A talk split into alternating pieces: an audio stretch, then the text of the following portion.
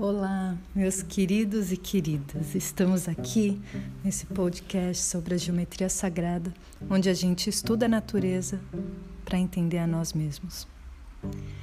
E hoje eu vou falar um pouco sobre ansiedade de ser a mãe perfeita, de ser a artista perfeita, sucesso, sucesso, sucesso. Essa ânsia de chegar em algum lugar com a sensação que o lugar que você está agora não é o, o ponto que você deveria estar, que ainda vai ser, que ainda não é. E, e eu gostaria de te perguntar, e me pergunto, por que a gente gera isso? A meditação, ela justamente convida essa pausa para a gente saber que não tem onde ir e que a única coisa que nos guia é a vida em si. A cada momento, agora, ela te mostra, aqui nesse momento que você escuta e nada mais. Próximo momento você não sabe. Você pode sonhar, planejar, mas só a vida vai escolher. E eu aprendi que é como se a vida nos ensinasse ou me ensinou grande humildade de, de reconhecer que ela é muito maior do que eu. E que bênção que é de coração entregar a vida à vida. Eu tenho o hábito de escrever diário desde os, sei lá, 10 anos de idade. Algumas vezes eu, eu parei por alguns meses, tem um intervalo, mas simplesmente eu tenho de todos os anos, todos os anos, desde 1990. E eu estou lendo aqui partes do, das minhas escritas do início da pandemia, é, que eu também me vi, me deparei com essas questões.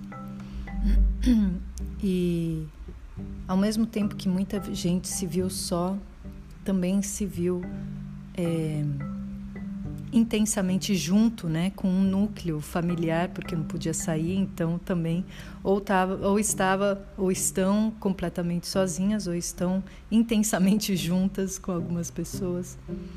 É, eu tive alguns momentos dos dois e por mais que amigos e família sejam as, as, as joias mais especiais na minha vida, tem um momento, especialmente para a criação, gostaria de estar sozinha. é, nutrindo a companhia, a minha própria companhia. Eu acho que é tão importante a gente gostar da nossa própria companhia.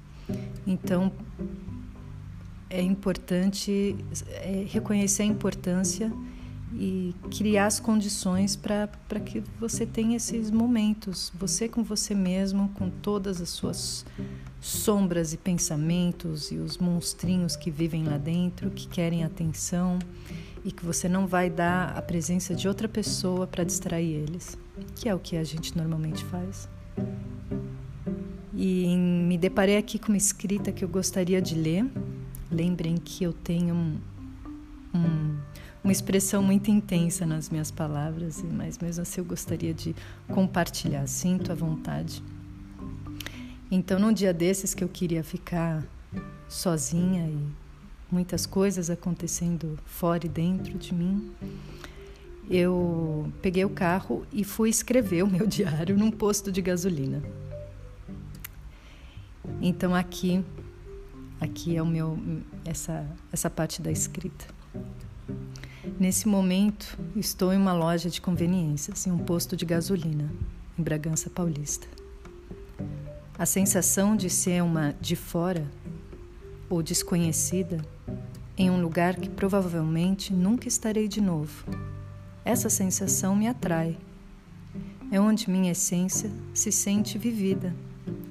Está voltando o que mesmo eu já tinha visto em um sonho que é voltar à essência selvagem da minha infância, daquilo que sempre foi. Escolho escrever de uma loja de beira de estrada porque não é trabalho. Eu nunca trabalhei e nunca deveria trabalhar. Não posso dizer que tenho um escritório ou que sou profissional. Profissional em quê? Em quê? O que é que eu sei que você não sabe? Que desperdício de vida ser profissional quando a vida é que sabe de tudo?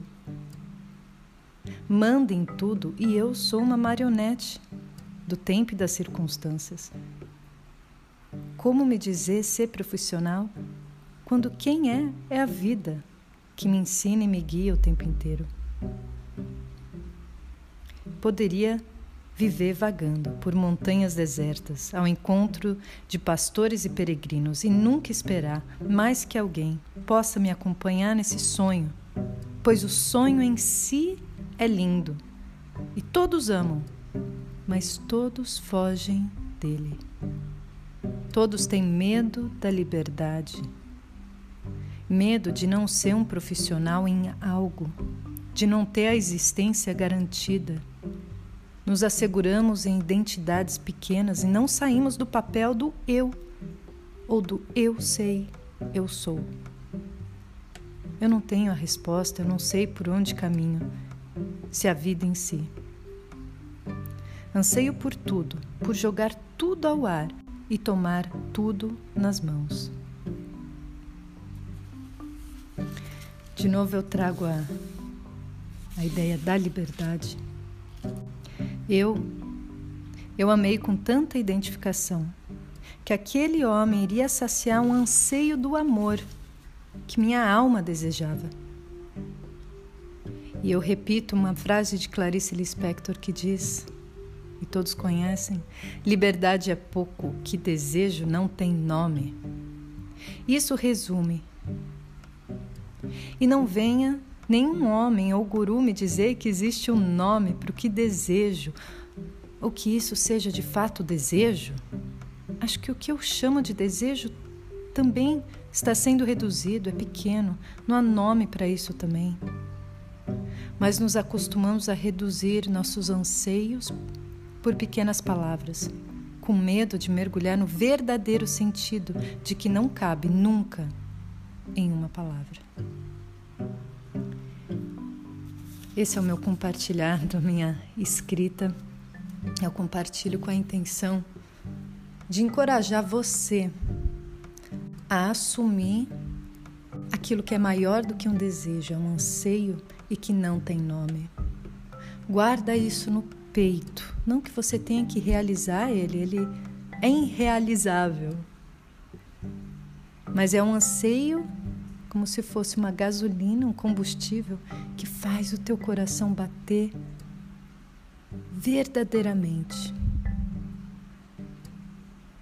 Ele faz parte de um sonho. Talvez teu anseio nunca seja realizado, mas lembra que a presença desse anseio é o que faz você lembrar de onde você veio. Não deixe que nenhuma ansiedade, angústia, pressão de ter que ser alguém te faça ser menos do que você é. Confia na vida. A vida é nossa, nosso mestre. Ela nos ensina.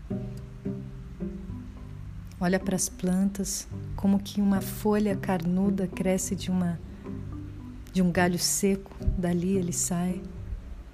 Como que dentro de nós não vai sair sonhos maravilhosos, realizações e manifestações, mesmo quando a gente não planeja, aquilo vai se manifestar. Aquilo brota da gente, sem planejar, sem se estressar, algum momento brota, porque essa é a vida dentro de nós. Então confia nessa força. Quando uma mãe fica grávida, ela não planeja o filho dela, não planeja um braço, um dedo, uma perna. É a vida que constrói um ser. Então relaxa dentro desse saber, dessa sabedoria natural, de que é no mistério, no não saber, que a vida se desdobra. Uma ótima semana para todos vocês.